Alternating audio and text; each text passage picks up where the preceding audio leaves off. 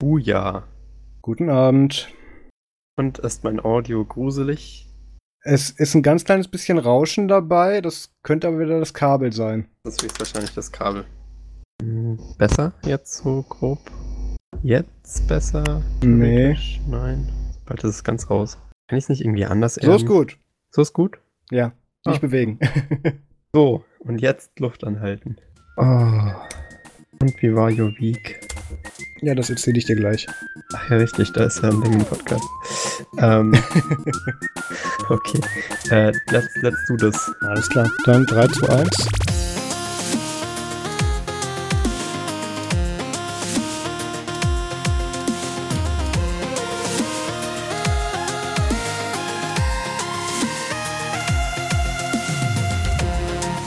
Hallo und herzlich willkommen zum Nerdzoom Podcast Folge 25. Wir haben heute den 1. Juni 2018 und mit dabei ist wie immer der Max. Jo, und der Marius. Hallo. Mein Gott, wir haben jetzt mittlerweile ein Standard-Intro. Ich, ich ja, nach 25 Folgen. Äh, es ist auch ein kleines Jubiläum bei uns. Ähm, wir schaffen es tatsächlich Uh, auch äh, am, am Freitag mal aufzunehmen. Das heißt, die Folge erscheint dann ganz pünktlich am Samstag. Ähm, liegt daran, dass ich erst am Sonntag wieder nach Berlin runterfliege. Ähm, genau, ich hatte irgendwas noch wegen Jubiläum. Ach nee, da kommen wir nachher in der E-Mail zu, im Feedback-Teil. Ähm, ja, dann Max, erzähl doch 25 mal. Jahre Nerdzoom. 25 Jahre Nutzung, genau.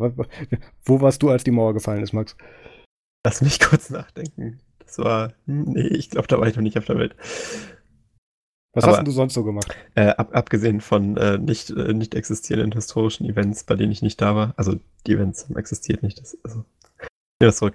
Ähm, und äh, ich habe ich hab, ich hab, ich hab meine Ge Bürgerpflicht getan. Ähm, äh, das, äh, Du hast Kreuze aufgehängt.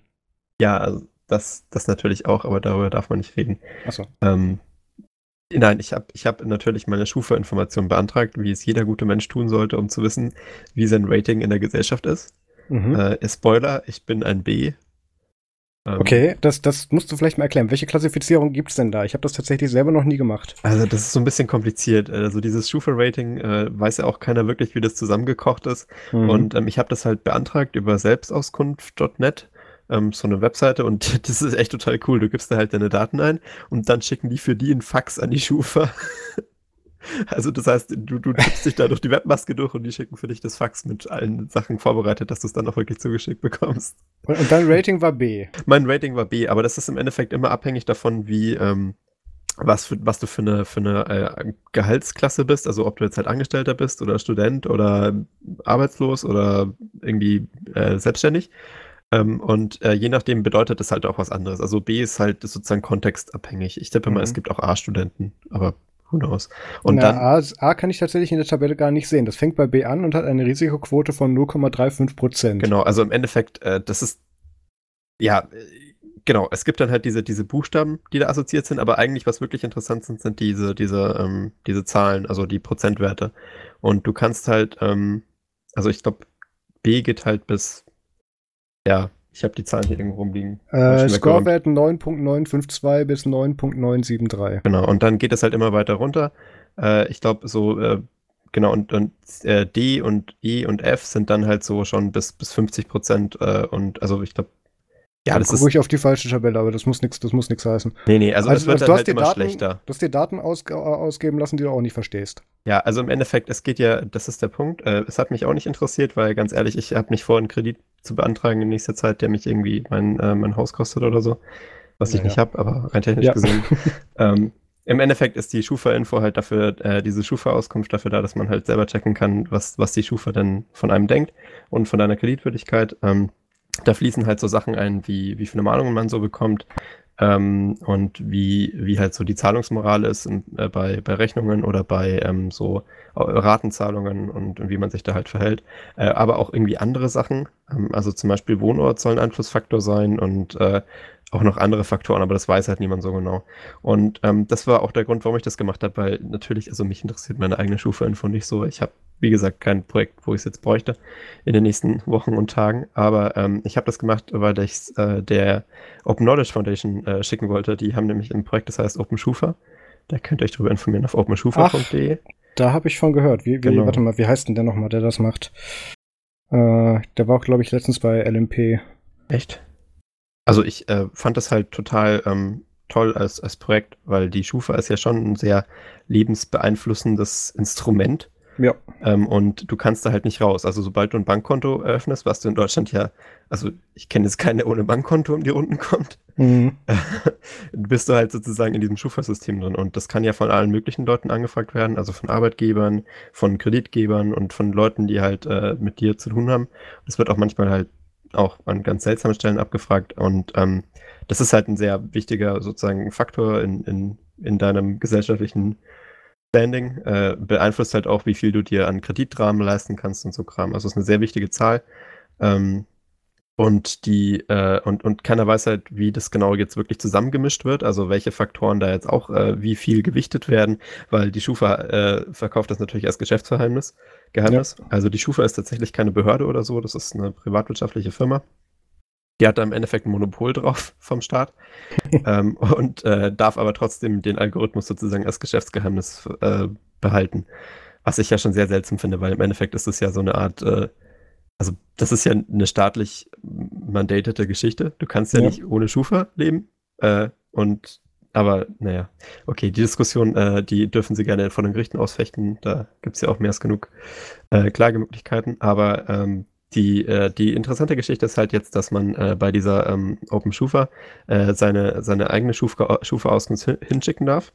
Ähm, Im Endeffekt äh, ist es relativ anonym. Ich meine, deine Schufa-Daten sind natürlich ziemlich privat, aber rein technisch gesehen steht auf, diesen, auf diesem Brief, den man da bekommt, wenn man diese Anfrage äh, macht bei der Schufa, eigentlich nur so eine, so eine Tabelle äh, drauf, wie sie dich in jeder Kategorie, die sie so haben, einschätzen. Also halt, äh, wie sie deine Kreditwürdigkeit einschätzen und deine, ähm, deine Ratenzahlungsfähigkeit und so weiter.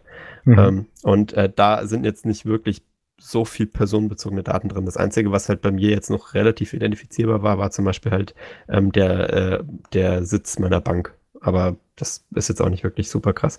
Der Punkt ist ja auch, dass man, wenn man ja, wenn man sich auf dieser Open Schufa Plattform da halt, ähm, wenn man das dann einschickt, da äh, wollen sie auch, dass du ihnen mithilfst, um sozusagen die Daten äh, anzureichern. Und da kannst du dann halt eingeben, was du, ähm, was du verdienst im Monat, ähm, äh, was deine Wohnsituation ist und halt diese ganzen Datensätze, die vielleicht den Schufa-Wert beeinflusst haben.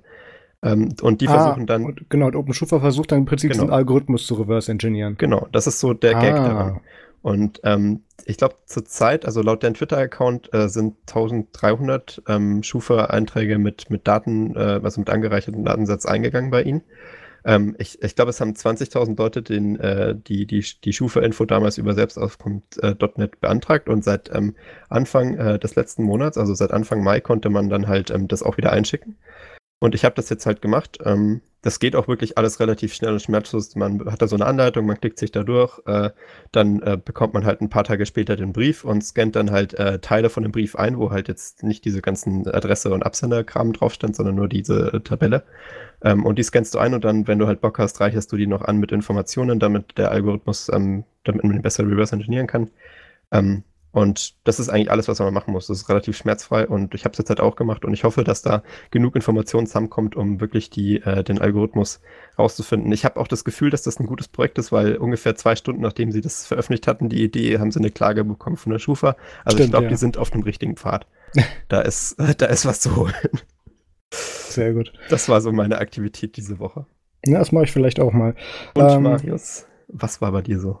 Ja, äh, ich, ich habe es ja gesagt, ich war die letzten Wochen eigentlich in Berlin unterwegs, nur eben diese Woche dann hier wieder im Großraum Stuttgart und habe ganz überrascht festgestellt, dass die Bummelbahn, mit der ich jeden Morgen zur Arbeit fahre, eigentlich ähm, ja, also die was muss ich andersrum anfangen? Äh, ich bin eigentlich jeden Morgen mit so einer Bummelbahn unterwegs, die durch so das gesamte Edgeland so Umkreis durchfährt. Also du hast eigentlich kontinuierlich keinen Empfang. Und habe mich dann gewundert, wo denn die Push-Notifications herkamen und habe festgestellt, dass sich der automatisch in dem Hotspot im Zug eingewählt hatte von der, von der Deutschen Bahn, weil anscheinend hat meine S4, mit der ich jeden Morgen fahre, jetzt dann auch WLAN.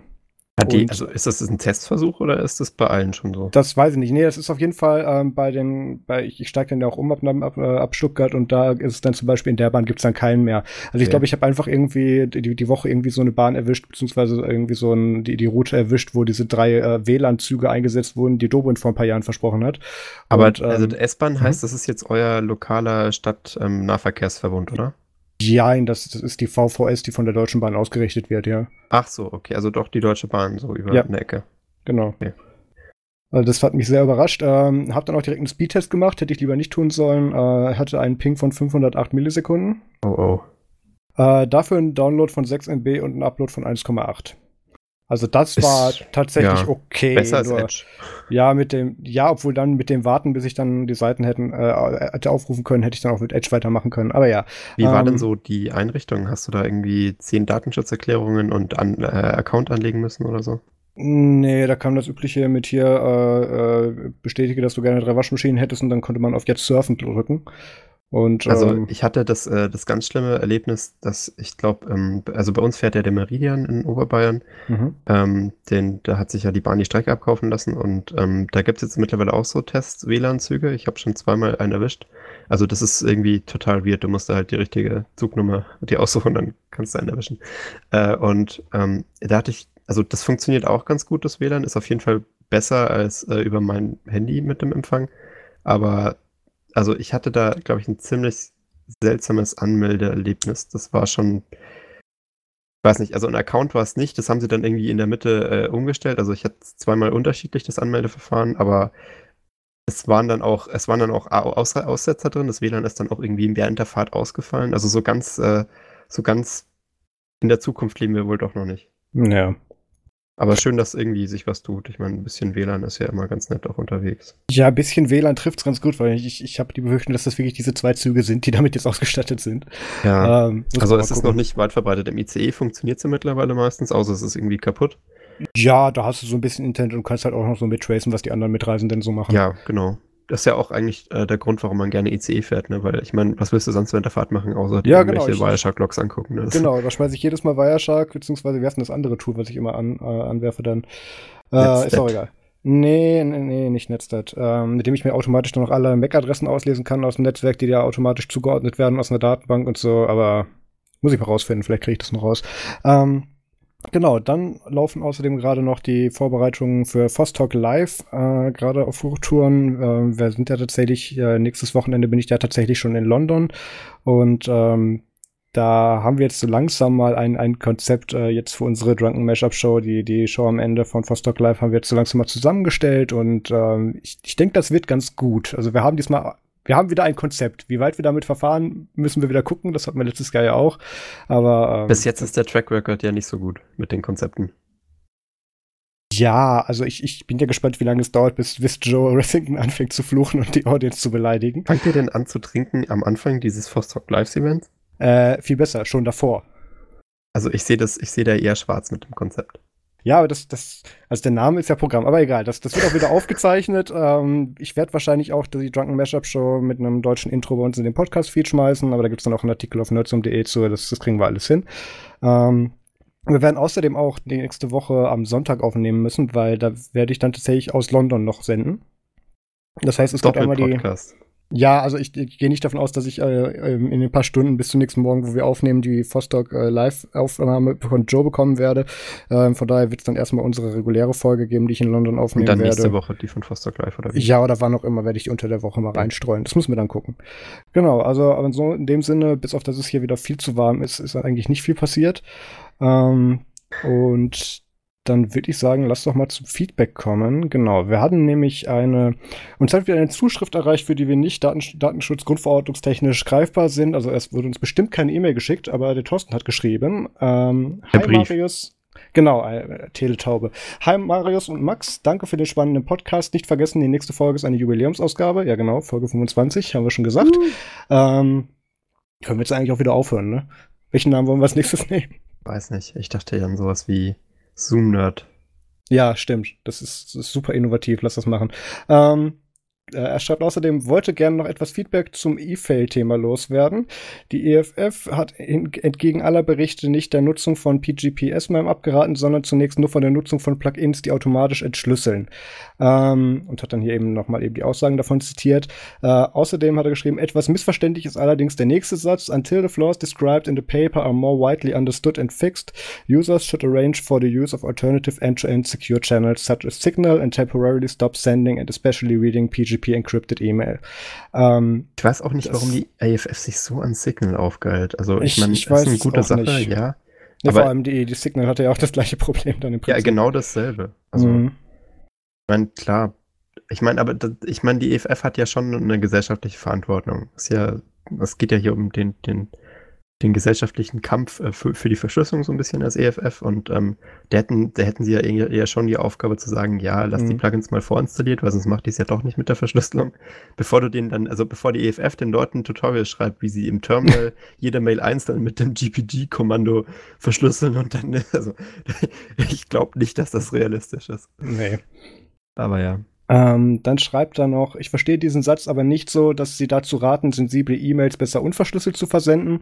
Vielmehr sollen mit dem Verschicken und dem Öffnen von sensiblen E-Mails gewartet werden, bis der Bug gefixt ist. Ja, das kann man so auslegen. Ich habe tatsächlich auch noch mal ähm, nach diesen, nach dieser, ich glaube, das war ja, glaube ich, ein Tweet oder warum wir die den Post abgesetzt haben. Und es, es, gab tatsächlich zwei. Und der erste war tatsächlich sehr viel deutlicher formuliert, dass von der Nutzung abgeraten wurde. Und danach haben die das ein bisschen in einer abgewandelten Form noch mal nachgeschoben. Also es, es kann auch sein, dass die dann wieder gelöscht haben. Muss ich mal gucken. Ähm, genau. Dann schreibt er noch, ich empfehle meinen asiatischen Investigativjournalisten bei sensiblen Recherchen grundsätzlich auf E-Mail zu verzichten. In Klammern, da bin ich ganz bei Marius. PGP und S-MIME haben nämlich aus meiner Sicht ein grundlegendes Problem. Es gibt ganz wenige Leute, die das korrekt anwenden können. Es gibt einfach zu viele Möglichkeiten, etwas falsch zu machen. Und dann zählte auf Fake Key vom Server ziehen, verschlüsselte E-Mail-Konversation, unverschlüsselt an jemanden Dritten weiterleiten, der Klassiker, den Was Key passiert? oder oh Gott den Key oder das dazugehörige Passwort verlieren. Ja, das, das, ist, das alles natürlich legitime Punkte und auch das, das Grundproblem der, der Implementierung, wie ich finde. Ähm, man kann PGP bestimmt unglaublich sicher implementieren, aber dann wird jede E-Mail, die man empfängt oder senden will, zur Qual. Für die meisten Mitglieder der Nerdsum-Gemeinde mag es kein Problem sein, PGP richtig zu nutzen. Ich kriege es eventuell sogar noch meinen Journalisten erklärt, aber der Arbeiter in der Fabrik in Bangladesch oder China, der die wichtigen Infos hat, in Klammern Whistleblower, müsste es ja auch können. Viele Grüße, Torben. Und PS schreibt er noch, hätte auch hätte euch die E-Mail ja gerne verschlüsselt gesendet, aber Punkt, Punkt, Punkt. ja, sehr gut. Äh, ähm, ich finde das ganz interessant, weil das mit dem, mit dem, mit der Usability für so Leute, die halt, ähm, die halt jetzt whistleblowen möchten und nicht aus dem Techniksektor kommen, ist es, ist es natürlich ein großer Faktor. Also, ja. ich habe mir, äh, kennst du das von, ähm, von, wie heißt WikiLeaks? Ähm, die hm. haben mhm. ja so ein Drag-and-Drop-Leaking-Tool. Äh, mhm. Diesen unverschlüsselten PHP-Uploader. Ist der unverschlüsselt? Ich glaube, das letzte Mal, als ich geguckt habe, also der, bei dem lief ganz viel schief. Wahrscheinlich haben die das mittlerweile gefixt. Also, äh, ich finde es aber halt vom Prinzip ganz geil. So stellst du dir vor, du, du machst halt deinen Kompromat-Ordner fertig, zippst den und droppst ihn einfach so in, in Wikileaks. Ja, es haben Heise und Spiegel Online ja tatsächlich auch so eine Art Whistleblower-Briefkasten. Aber, ja, aber naja. das Problem ist halt, dass das, äh, dass das nicht so funktioniert, weil du musst ja eigentlich als Journalist mit, dem, mit deiner Quelle Kontakt aufnehmen, halt irgendwie so ein bisschen ähm, da das medial auch aufbereiten können. Und ich glaube, so ein, so ein Briefkasten, das kann nicht funktionieren als, also es ist ja kein One-Way, ähm, keine One-Way-Geschichte, sondern journalistische mhm. Story. Da muss eigentlich schon Kontakt hergestellt werden. Ja. Und nicht jeder ist Edward Snowden und kann das halt richtig, das stimmt schon. Das stimmt.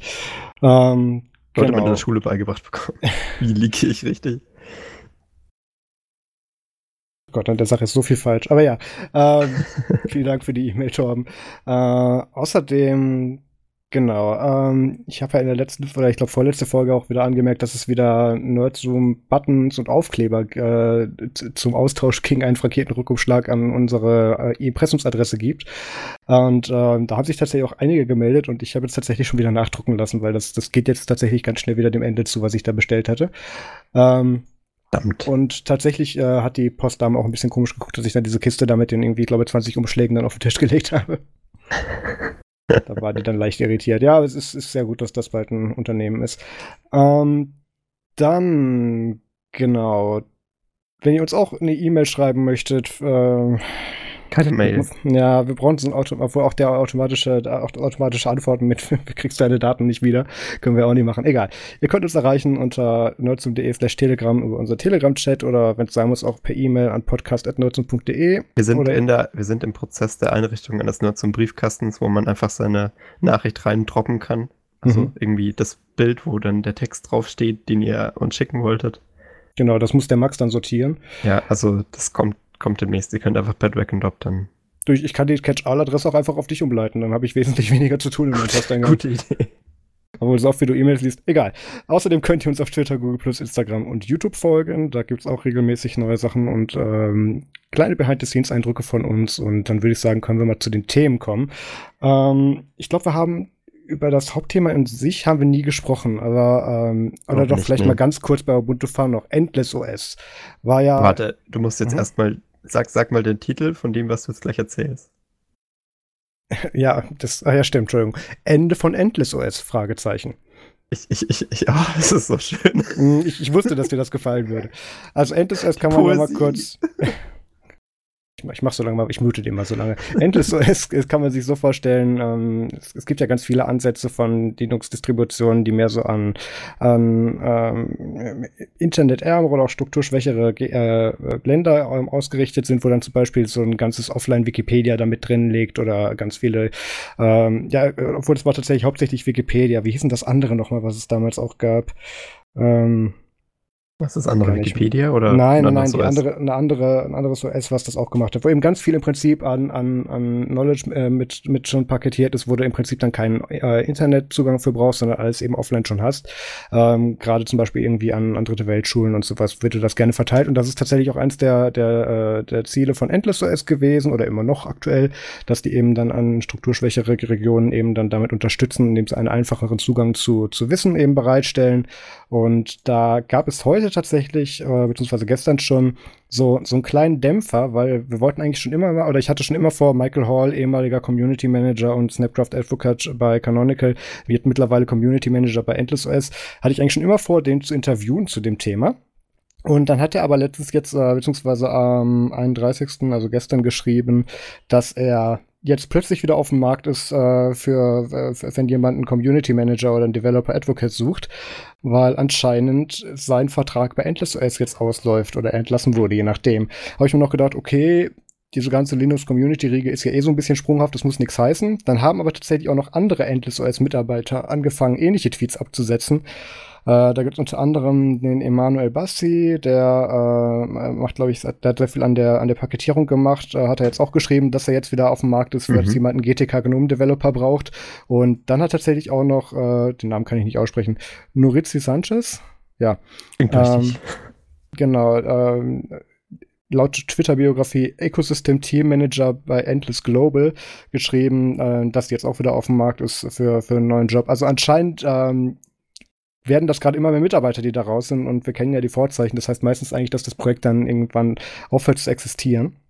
Und da gab es tatsächlich auch noch von, von äh, Crunchbase gibt es auch noch jeweils. Also Crunchbase ist so eine Datenbank, wo man sich eben anzeigen kann, wo gehen Investitionen oder Spenden und so weiter hin, wenn man sich da einträgt. Und da kann man auch nachverfolgen, dass äh, seit 2000, also 2012, 13, 14, 15 und 16 hat Endless eben, ähm, äh, also die sind ja im Prinzip größtenteils spendenfinanziert gewesen, haben sie eben solche Funding Rounds bekommen, also wurden eben finanziert. Und dann gab es eigentlich, wenn ich es richtig in Erinnerung habe, auch noch 2017 ein, ein, äh, ein Spend, eine Spende. Die Mhm. steht jetzt hier schon gar nicht mehr drin. Also es könnte tatsächlich sein, dass das Geld jetzt einfach aufgebraucht ist und die jetzt dann eben anfangen, jetzt hier zurückzurudern, weil sie eben keine Finanzierung mehr haben. Also das war ja das- von Anfang ja. an so eine Art ähm, Pro Bono-Projekt, oder wie? Äh, da, ich, ich, soweit ich weiß, haben die nie damit Gewinn gemacht, ja. Und das ist jetzt, also, hm. Also ich kann ja, wir können ja gerade mal ganz kurz auf der Webseite gucken, ob die da irgendwas zu geschrieben haben. Professionelles Live googeln. Ähm, nö, nö, nö. Da steht nichts zu. Ich gucke gerade, ob wir irgendwo was von Sponsor oder so sehen. Career About Us. Ähm, hm. Also Kann die machen, gar nicht, ja. die Firma, die das herstellt, das Endless OS, ist ja im Endeffekt Endless Computer, oder? Endless Computer, warte mal, waren das die nicht, die auch früher so, so ein Developer-Board dann eben gemacht haben? Die haben auch äh, einen Computer gebaut, genau. Sind die das? Ja, das sind die. Okay, ja, das, das Und das ist halt dieses super einfache äh, GNOME-Gedöns. Also das halt im Endeffekt nur ein paar Buttons hat äh, und dann nichts. Äh, es ist halt wie so ein Smartphone, aber halt als äh, Computer. Und der Trick war ja bei Endless OS, dass du es einfach an den Fernseher anschließen kannst. Also dieser Computer, den sie damals verkauft haben, diese Ich kugelähnliche. erinnere mich, ich erinnere mich. Apparatur. Das, das Die hat auch damals John auch geplagt bei, bei Bad Voltage. Genau. Die Ja. hatte hinten halt so ähm, TV-Ausgang, also äh, drei Phasen. Wie heißt das? Der Äh, TV-Stecker? ja, äh, äh, nicht Skat. Ähm, nee, das andere. ja, ja, vielleicht auch analog. Skat. Aber nee, das- wird es nicht gewesen sein. Also Aber ja, hatte ich weiß, was du HDMI meinst. und, und, und ähm, das, äh, diesen, diesen Analog-TV-Ausgang. und das äh, fand ich total interessant als, als Idee. Ähm, Weil an sich äh, haben ja viele von diesen Entwicklungsländern schon so zu Hause einen Fernseher rumstehen und man konnte diesen Computer dann halt einfach dran, dran anstecken und da war halt, wie du schon gesagt hast, Offline-Wikipedia äh, und andere schöne Goodies drin, auch so, so Karten und, und Kram, den man halt brauchen kann. Ah ja, ja. es gibt auch, äh, das sah ja so ein bisschen, ja, ich habe ich hab gerade ein Bild gefunden, es sah so ein bisschen so aus wie so ein Ei mit, äh, Bitte was?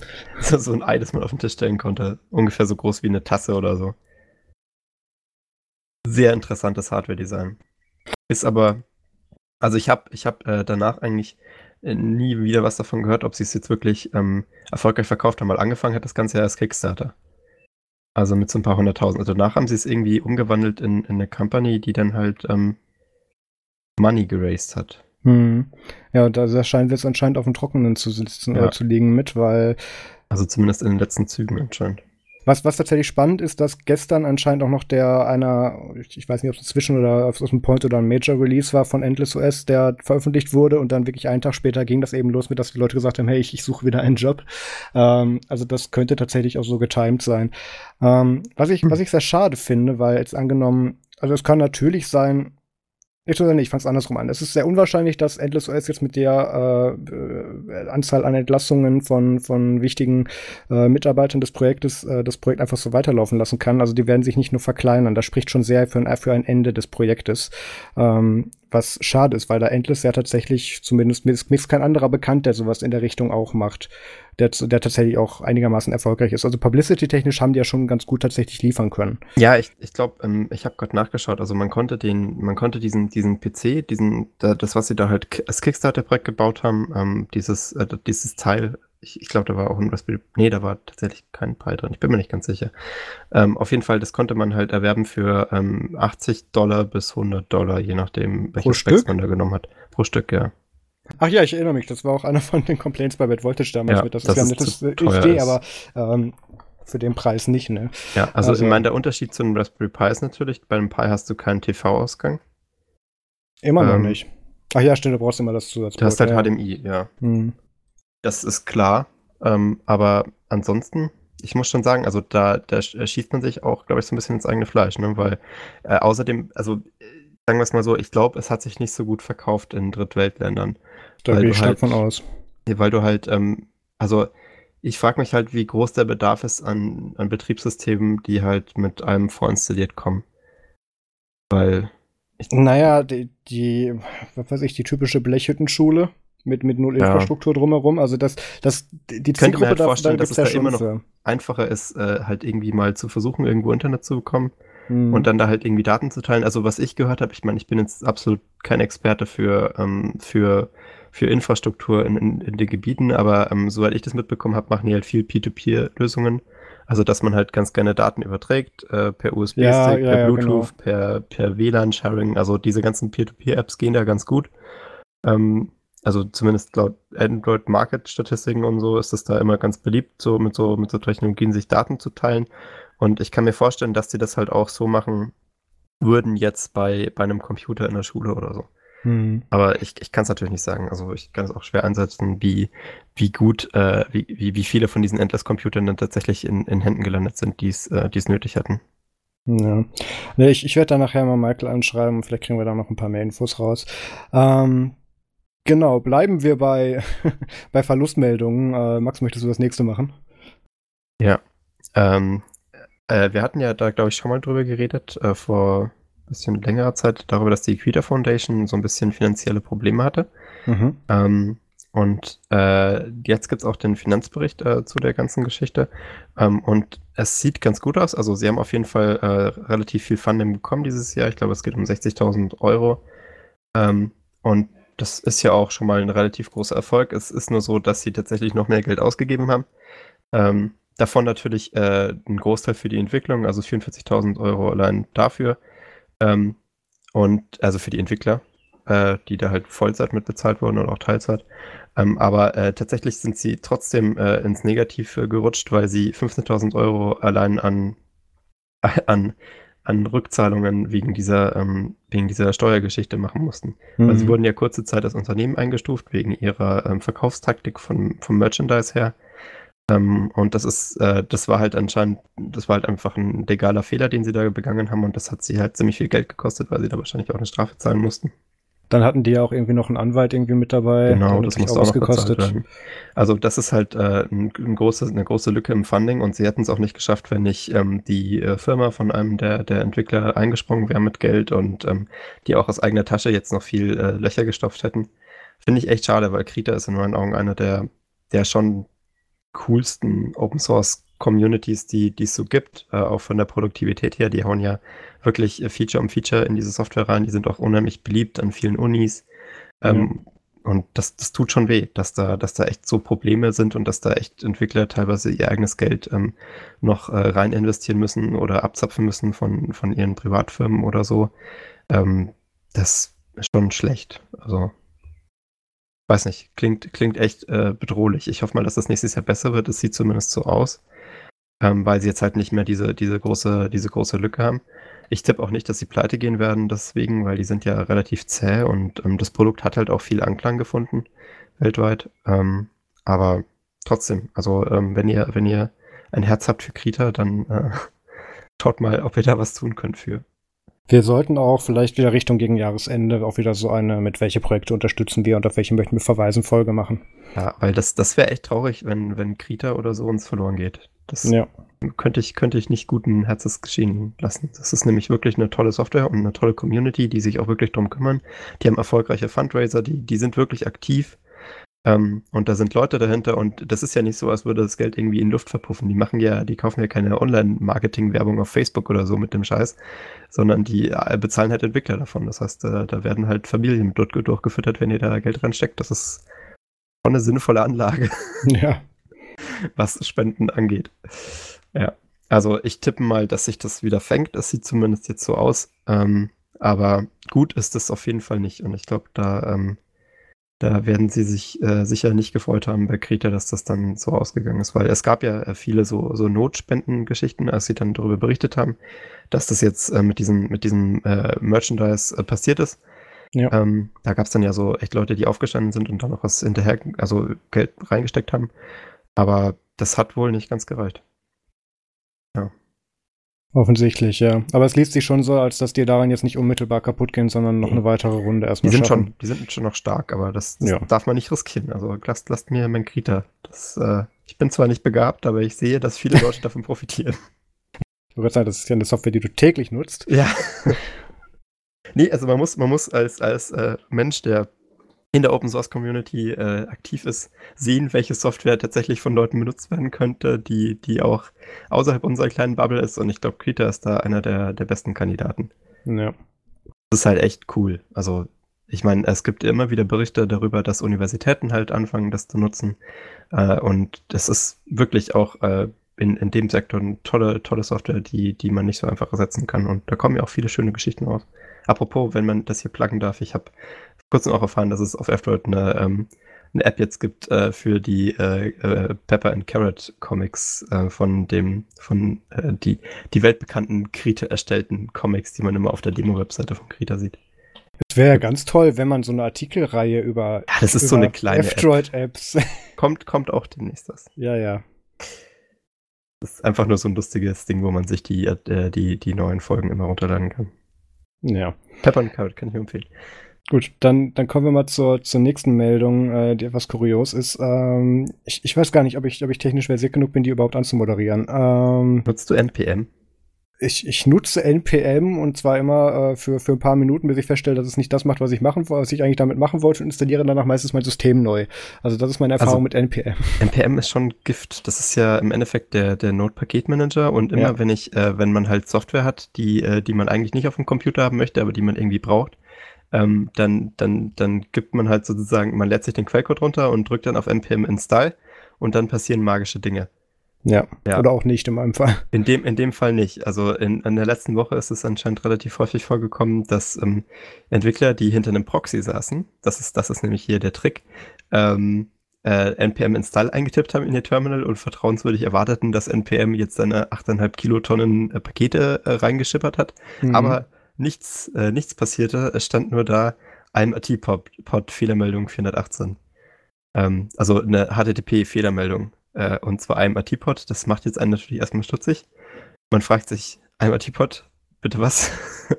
ich, Aber ich, ist doch eigentlich, also laut Definition, ich habe hier gerade mal die Seite aufgemacht, äh, 418 I'm a teapot client error response code indicated that the server refuses to brew coffee because it's a teapot.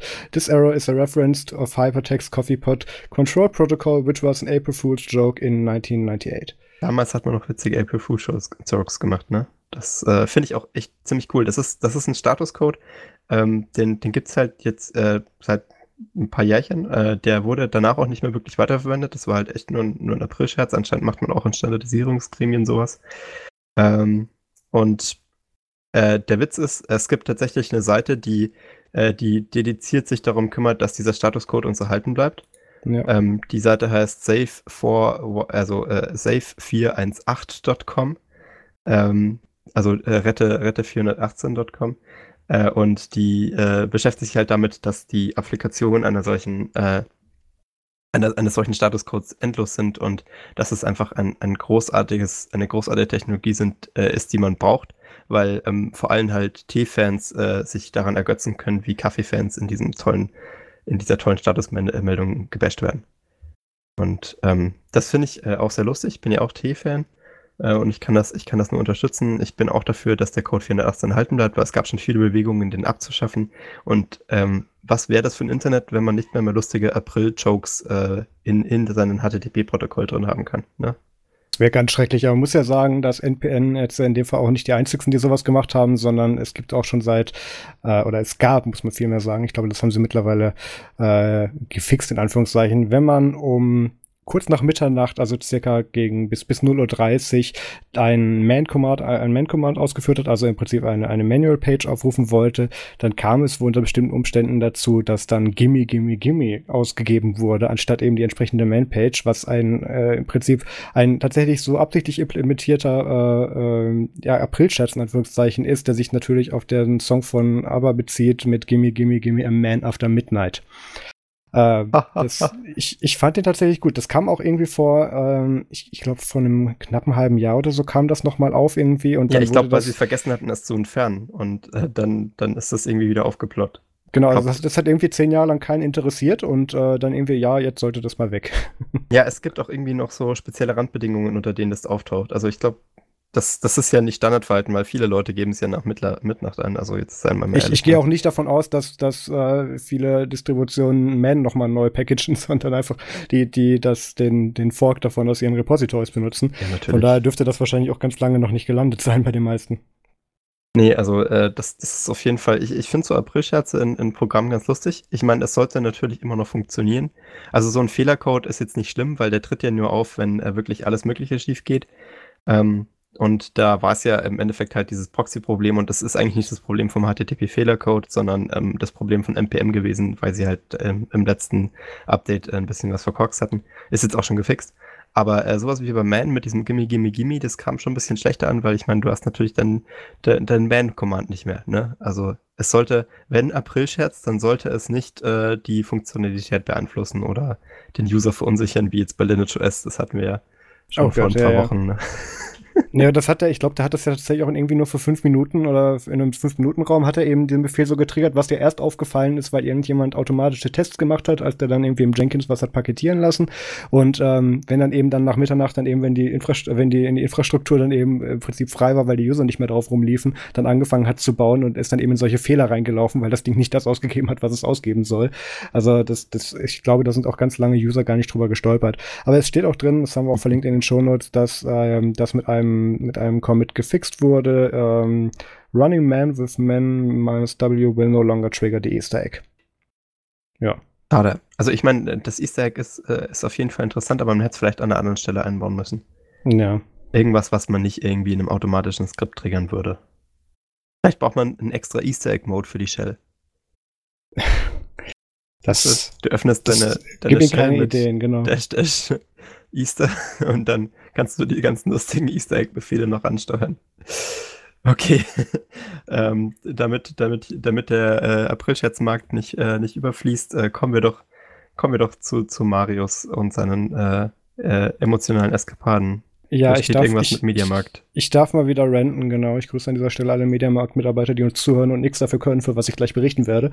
Ähm, ich habe ja mal schon vor vielen Folgen, das müsste, das, das müsste sogar noch im Februar gewesen sein, ja mal angekündigt, dass ich so dieses Nokia 8110, äh, das neu aufgelegte Bananaphone von Nokia, ähm, da ja ein Video zu machen wollte und da wollte das dann eben ein sehr unfaires Vergleichsvideo daraus machen, sehr ironisch gehalten zu den äh, originalen Modellen und habe mir dann deswegen dann auch ähm, Ende ab Ende März ein äh, Nokia 8110 bestellt, nachdem das 32 oder 3310, das das äh, das Backsteinphone äh, das hatte ich schon dann in Neuauflage und das hatte ich dann hier schon rumliegen, wollte mir dann für das Video dann noch das 8110 aus dem Jahr 2018 dazu bestellen und habe das dann auch gemacht und da war damals Mediamarkt der einzige, äh, ist immer noch der einzige, der das Ding offiziell vertreibt. Ähm, Ganz einfach, weil die Dinger, äh, also da könnten tatsächlich auch noch ganz viele andere natürlich Lieferanten anfangen, die Dinger zu ordern und auf den Markt zu schmeißen, aber aufgrund der, der geringen Stückzahl, die erwartet wird von Leuten, die das kaufen, macht das halt nur Mediamarkt dann mal eben mit einer Palette.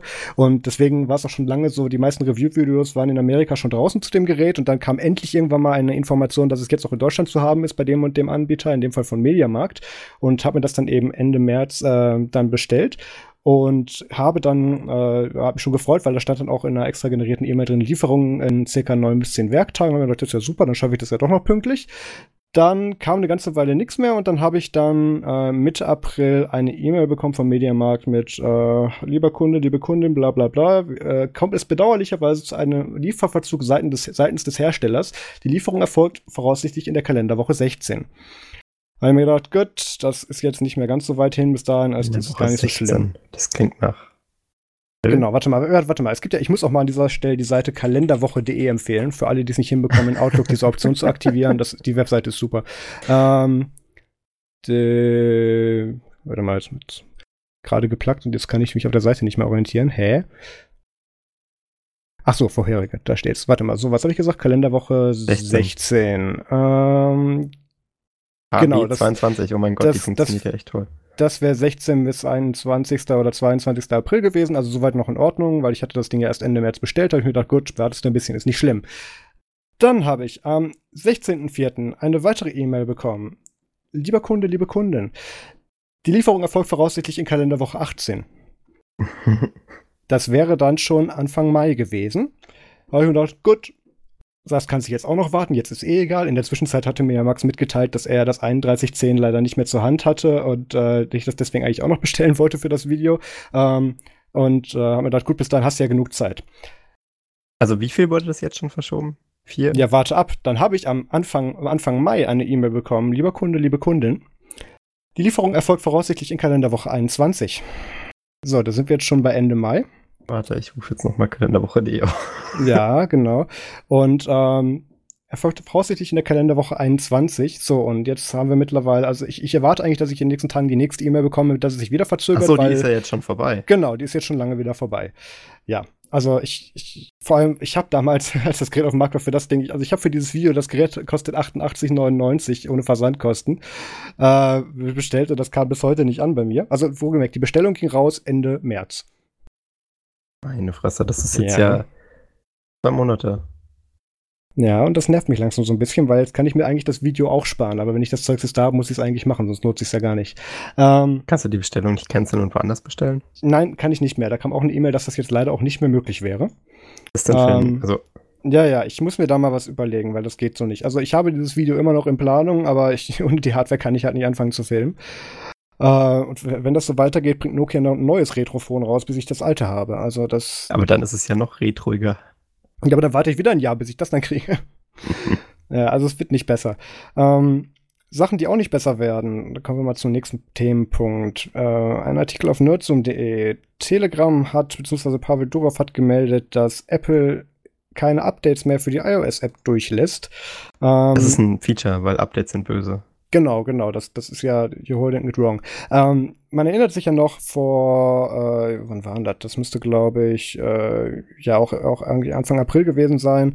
Genau, dass äh, das Telegram ja in Russland gesperrt werden Die Telegram-Kriege von 2018. Genau, und, und da hat dann ja, also es ging ja darum, mit, dass, dass äh, Telegram nicht bei der Entschlüsselung von Nachrichten helfen wollte oder bei der Unterstützung technischer Seite. Und äh, dann war dann die Meldung, okay, dann müsst ihr jetzt den Dienst in Russland zumachen. Da hat Telegram gesagt, machen wir nicht. Da hat Russland dann gesagt, okay, dann machen das jetzt die ISPs, was erstmal dazu geführt hat, dass die sich da drüben infrastrukturtechnisch mal einen Monat lahmgelegt hatten. Das war sehr unterhaltsam, wir haben berichtet. Ähm, und da wurden dann natürlich im weiteren Verlauf dann auch Google und Apple dann eben mit ihren App Stores dazu aufgefordert, bitte macht doch die App dann jetzt auch nicht mehr im russischsprachigen Raum für russische User oder im russischen IP-Raum zugänglich, was weder Google noch äh, Apple gemacht haben. Aber was anscheinend Apple seitdem macht, ist, dass sie seit diesem Vorfall mit, wo die Sperranfrage kam, keine Updates mehr für die Telegram-App gepusht wurden. Also die, die Android-App ist, ist weiterhin aktuell gehalten, aber die iOS-App kriegt anscheinend wirklich keine Updates mehr. Und das ist ja das, interessant. Gibt es eine, eine Grundlage? Es, es gibt da, ja, also es ist, es ist nicht verwunderlich, dass Apple sagt, hier, äh, ihr macht uns hier auf Dauer so ein bisschen zu viel Stress, wir schränken euch mal ein bisschen ein. Das ist nicht verwunderlich, diese Re Redaktion, äh, diese Reaktion. Was allerdings sehr wohl verwunderlich ist, ist, dass Russland äh, im, im gesamten Telegram-Raum eigentlich nur sieben Prozent der Nutzer ausmacht, aber diese Sperre für die Telegram-Updates weltweit gilt. Das ist wiederum ein bisschen das komisch. Ist natürlich, ähm, Wenn die das jetzt nur hm. für die 7% Russ russischen User gesagt hätten oder nur für den, was weiß ich, den, den Großraum Russland gemacht hätten, das, das hätte ich noch gesagt, okay, nicht schön, aber äh, verständlich. Äh, beziehungsweise nicht weiter verwunderlich. Aber so ähm, ist es jetzt tatsächlich so, dass Telegram jetzt dann auch ihre GDPR, DSGVO-Updates eben nicht pushen konnten. Und damit das heißt, jetzt theoretisch, oh damit ist jetzt die iOS-App nicht compliant. Und jetzt könnte eigentlich im Umkehrschluss Apple hingehen und sagen, ja, es ist leider nicht GDPR-compliant. Wenn sich jetzt jemand beschwert, müssen wir euch aus dem Store nehmen. Das könnte passieren. Ja, aber glaube ich nicht, weil im Endeffekt nee. ähm, das, das Update wollte ja gepusht werden. Also ich denke, da können sie sich jetzt nicht drauf, drauf hängen. Ich ja, kann aber trotzdem sagen, dass die aktuelle Variante, die im Store ist, egal ob die geupdatet werden kann oder nicht, ähm, eben nicht GDPR-konform ist und, und deswegen aus dem Store verschwindet. Gab es von Apple dazu eine Aussage? Nein, es gibt noch keine Aussage davon. Die Geschichte ist, ist auch noch relativ frisch. Äh, da hat der Pavel Doro auf seinem Channel und auf Twitter einige Aussagen erst vor ein paar Tagen getätigt. Da denke ich, wird, wenn überhaupt, also wenn eine Reaktion kommt, dann äh, wahrscheinlich nur eine Aufhebung der Sperre. Ansonsten denke ich, wird Apple das aussitzen. Da hat man mal wieder das Problem von zentralisierten App Stores, ne? Naja, nicht unbedingt. Du kannst auch auf iOS die App sideloaden. Das ist tatsächlich auch was, wo wir uns in dem Artikel demnächst mal mit beschäftigen müssen, weil ähm, wir hätten ja schon gerne eine aktuelle Telegram-App, weil jetzt mit Geht's dem neuesten. Sideloaden noch? Sideload geht unter bestimmten Umständen. Ich muss mich dabei mal einlesen. Ich habe das tatsächlich nie gebraucht. Hm. Ähm, weil jetzt ist es so, dass mit, ich glaube, iOS äh, 11.4 ist das, ne, oder was war das? Ähm, das Update, was jetzt vor ein paar Tagen erst rauskam, ähm, Genau, genau. iOS 11.4 ist es jetzt so, dass anscheinend auch ein Bug getriggert wird, weswegen Stickers nicht richtig in der, in der äh, Tastaturanzeige ausgewählt werden, also beziehungsweise also angezeigt werden. Stück für Stück zerschossen. Das ist aber tatsächlich das Einzige, wo es aktuell okay. Probleme mit hat. Also das kam jetzt auch nur mit dem iOS-Update. Ähm, keine Ahnung warum. Ähm, ja, jedenfalls, da bin ich gespannt, was da noch kommt. Im, im gleichen Zug hat Telegram auch noch einen GDPR-Bot vorgestellt, den man im Prinzip dann mit äh, GDPR-Bot alles zusammen dann eben anschreiben kann und dann kann man dann aktivieren und dann sagt der, hallo, willkommen beim offiziellen Telegram GDPR-Bot, bitte benutze eine der folgenden Befehle. Access für hinterlasse eine Anfrage nach deinen Telegram-Daten und Kontoinformationen, die wir gespeichert haben. Und wenn man das dann eben macht, dann kommt eben die Meldung, ja, danke, wir arbeiten jetzt gerade an einem Download-Tool, was diese ganzen Daten von dir, die wir haben, haben und die, die du haben, die, wo das Recht hast, die einzusehen, die er dann in einer maschinenlesbaren Form dann eben rausschmeißt, die du dann runterladen kannst. Und da ist es tatsächlich soweit, also ich, ich probiere den Bot einfach parallel nochmal aus. Vielleicht haben die das jetzt in den paar Tagen gefixt, ich glaube es ja nicht. Ähm, weil aktuell, mich würde es halt schon interessieren, was da jetzt so für Daten Aber auf, aufgelaufen ist es dann sind. Nicht, nicht compliant. Weil ich meine, zurzeit kannst du dir deine Daten nicht runterladen. Zurzeit nicht, nein. Jetzt, das ist jetzt wieder die, das ist jetzt wieder Auslegungssache mit, weil, weil sie sagen, hier, ja, ja, ähm, wir bieten die von Kommt unserer bald. Seite an und, und, und wir sagen, dass da was kommen wird. Es ist die Frage mit, wie, wie stark die da eben hinterher ja. sind. Aber ja. Aber ich finde die Idee cool. Also mhm. ich meine, das ist ja bei Messaging Clients nicht so einfach, weil du hast ja nicht wirklich so ein Webseiten-Login wie bei den anderen. Man, also man hat ja Telegram Web, aber das ist jetzt nicht die Standardart und Weise, wie die Leute mit dem Service interagieren. Und ähm, das ist eigentlich eine clevere Methode, damit umzugehen. Wie macht man das denn dann bei WhatsApp? Keine Ahnung, das wird wahrscheinlich über die, äh, du hast, ja, ist, warte mal, ist das mittlerweile im Facebook-Account Manager mit drin? Ich weiß es nicht. Äh, da wird es aber bestimmt ein ähnliches Gegenstück zu geben. Huh. Also ich finde das cool mit dem Bot. Ich kann mir das auch gut vorstellen, weil vor allem bei Telegram ähm, gibt es ja mehr als eineinhalb Milliarden Tonnen Daten, die man da äh, reinschmeißt. Mhm. Ich fände es mal ganz gut, wenn man irgendwie einstellen könnte, dass sich auch die Daten in der Cloud so nach äh, ein paar Monaten löschen. Weil es ist ja auch so viel unnütziger, un unnützer Rotz, den man da drin hat. Naja, die, die werden nicht löschen, die werden halt dementsprechend auslagern. Dass das dann nicht immer dann auf dem Cache ist, beziehungsweise irgendwo dann auf Langzeit-Storage ausgelegt wird, bis es wieder einer haben will. Ähm, weil soweit ich weiß, tun sie tatsächlich nichts löschen. ja, ich ähm, meine, nicht löschen tun ja die meisten, also wenn dann halt in der Datenbank. Äh ich, ich, erwarte ja auch von meinem Messenger, dass der bis Tag 1, wo ich mich bei dem registriert habe, alle Daten behält von mir.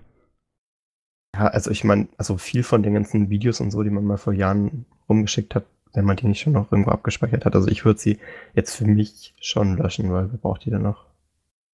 Ja, aber das, das finde ich mehr, ist, ist mehr so eine Grundsatzaussage, äh, finde ich, oder Grundsatzfrage äh, hier, weil deswegen gehe ich auch nicht aus unserem alten Ubuntu Fun Chat raus, weil da wirklich äh, drei Jahre altes Wissen äh, drin liegt wo, über zig Themen und, und äh, ähm, ich, ich weiß immer sofort noch, was ich suchen muss, damit ich mir dann aus dem und dem Jahr dann irgendwie dann den, den Fix dafür raussuchen kann. Also deswegen, ich möchte ja auch diese Daten weiterhin behalten können. Wäre interessant, wie, äh, welch, in welchem Format dann äh, dieses Telegram-Download-Tool äh, die, die Sachen formatiert, weil im Endeffekt mhm. könntest du dir dann da die komplette Chat-Liste runterladen?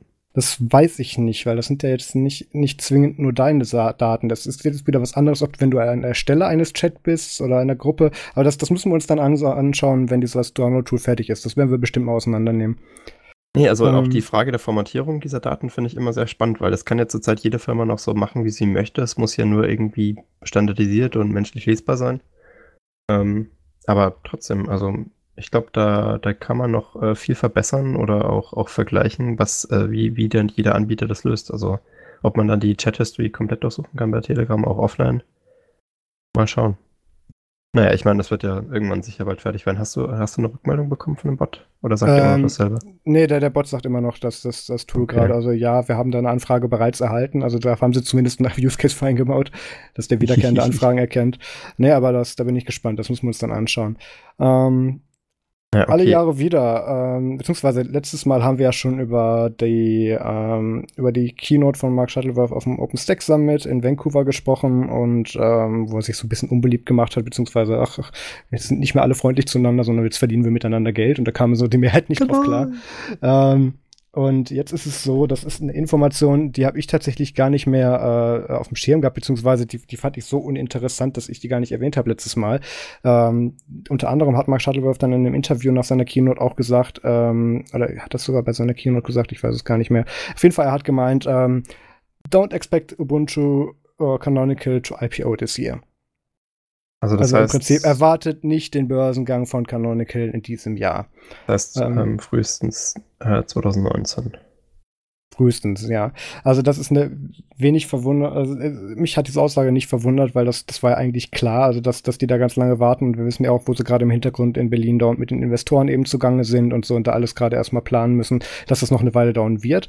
Ähm, und da hat Mark dann eben auch solche Sachen gesagt, ähm, we will do the right thing at the right time. Und, ähm, und äh, sie wollen sicherstellen, dass sie eben bereit dazu sind und sie werden sich da eben nicht bei hetzen und ähm, sie wollen es halt richtig machen. Und das ist anscheinend newsworthy, wie ich dann die Woche auf ganz vielen Blogs gesehen habe, aber jetzt haben wir auch drüber gesprochen.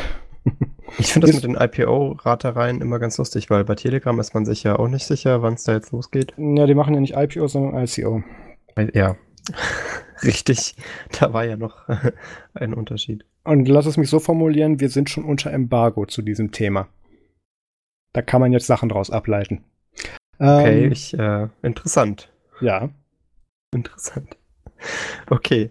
Ähm, ähm, aber, erfreulichen Themen. Aber zu, äh, zu, zu viel erfreulicheren Themen. Ich, äh, ich denke mal, ein paar werden es die Woche schon mitbekommen haben. Es gab, ähm, es gab, es gab eine Klage vom, äh, vom Frankfurter Internetknoten DE6 äh, und die ja ähm, also das, das sollte man schon mal gehört haben. Das ist mit dem ganzen BND-Skandal und dem NSA-Skandal und so äh, hochgekocht damals, weil ähm, dort auch ganz viele Daten an die NSA weitergegeben wurden. Und der dieser DX6 ist äh, DX6. Ja, äh, ist halt ein sehr wichtiger Netzknoten für Europa. Ähm, laut deren Angaben ist das sogar der größte Netzknoten weltweit. Ja. Ähm, und da fließen halt jeden Tag äh, tonnenweise Traffic durch. Also ich glaube sekündlich 6 Terabyte, aber keine Ahnung, sind deren Zahlen.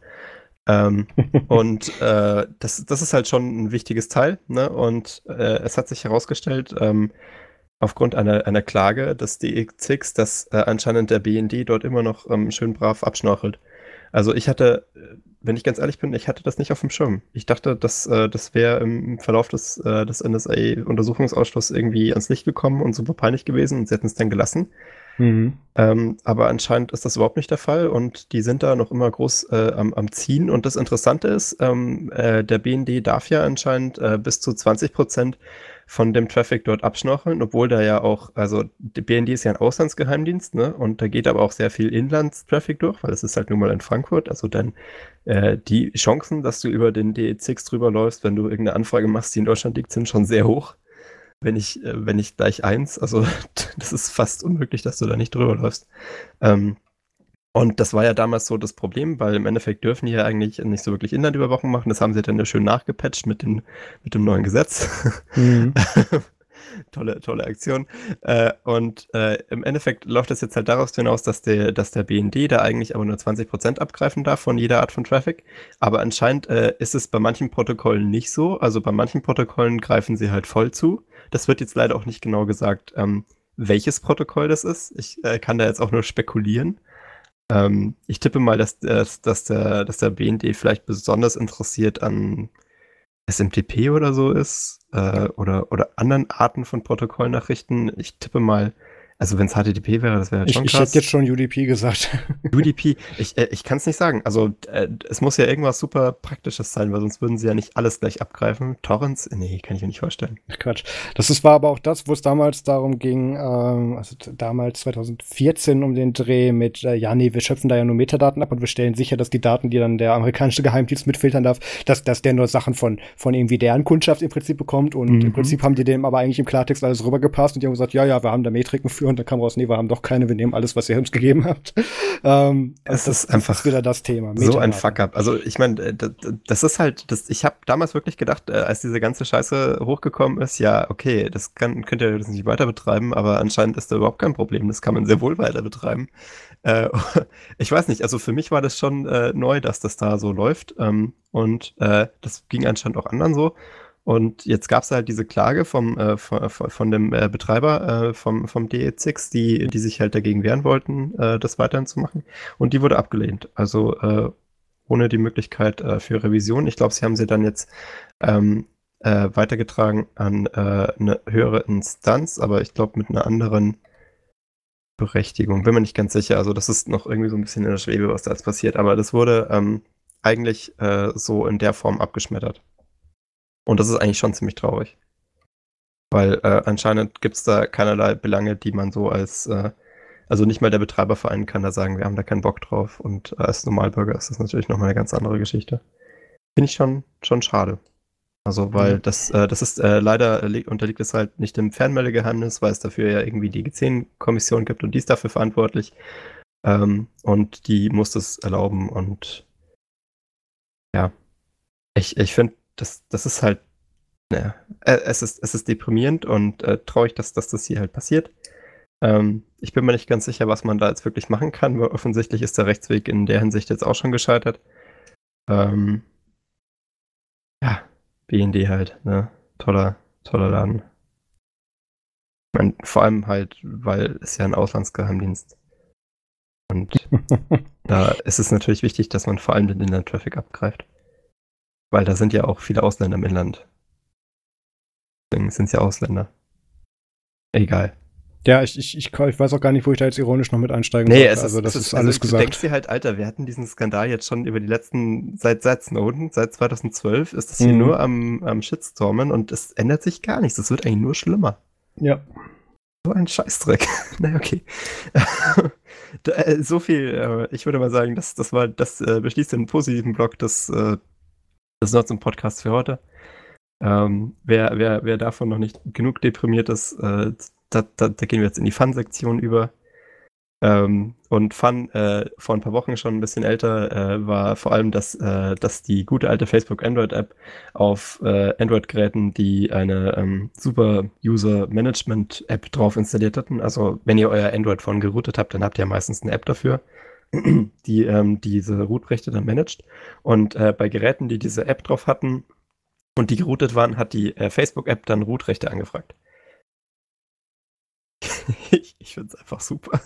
Also ich, ich, ich finde es ja, da sind ja mehrere Sachen dran. Also der, der, der Grundfokus der App ist ja eigentlich, dass sie nicht auf gerouteten äh, Geräten überhaupt eingesetzt wird, weil da wird ja nicht vom Massenmarkt ausgegangen. Aber jetzt wurde nee, offensichtlich ein Use Case dafür eingesetzt, falls man doch schon mal, falls man schon mal da ist und der User freundlicherweise auch schon Rootrechte auf seinem Gerät hat, beziehungsweise Super User eben Access dann eben äh, bereitstellen kann, dann nehmen wir das auch noch mit. Da haben wir jetzt eine UI ja. für. Also das, äh, wird, das war jetzt natürlich auch mein Gedanke zuerst, dass das halt Facebook äh, Absicht, äh, absichtlich macht, um halt dann, ja, mein Gott, wenn man die Permission haben kann, dann nehmen wir die halt mit. Ähm, aber also laut Facebook ist es ein Fehler gewesen. Ähm, natürlich, wer hätte das gedacht? Äh, und, und zwar in ihrer, ähm, ja, in, in so einem Testing-Framework, das äh, nicht hätte passieren dürfen. Ähm, ja, ich bin, ich bin sehr gespannt. Also sie entschuldigen sich auch dafür, dass das passiert ist. Die App wurde nachgepatcht. Ähm, a coding error in, our, in one of our anti-fraud systems caused yeah. a small number of people, natürlich, running the Facebook app and certain permissions management apps on rooted Android phones to see a request for additional access permissions. We, we do not, yeah. we do not need or want these permissions and we have already fixed this issue. We apologize for any confusion.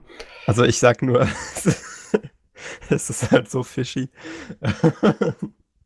Also natürlich, ich kann mir nicht vorstellen, dass Facebook so blöd wäre und tatsächlich nach Super-User-Rechten fragt, obwohl, ich meine, wir leben ja irgendwie in der Paralleldimension, wer weiß. Ähm, aber offensichtlich, äh, also ich, ich glaube Ihnen, ich, ich glaube Ihnen schon, dass das jetzt keine Absicht war. Und natürlich ähm, die ganzen ähm, Testing-Frameworks und die ganzen, äh, diese ganzen Routine-Tests, die man macht, bevor man eine Android-App shippt, sind natürlich meistens nicht äh, für geroutete Telefone. Das heißt, es ist wahrscheinlich einfach nicht aufgefallen.